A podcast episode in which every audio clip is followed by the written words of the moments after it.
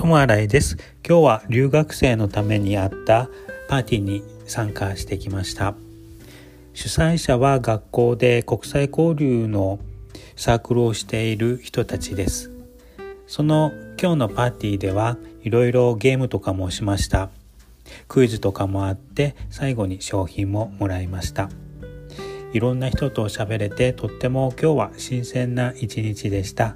こういうことをパーティーとかあって本当に感謝しております。友新井でした。ありがとうございます。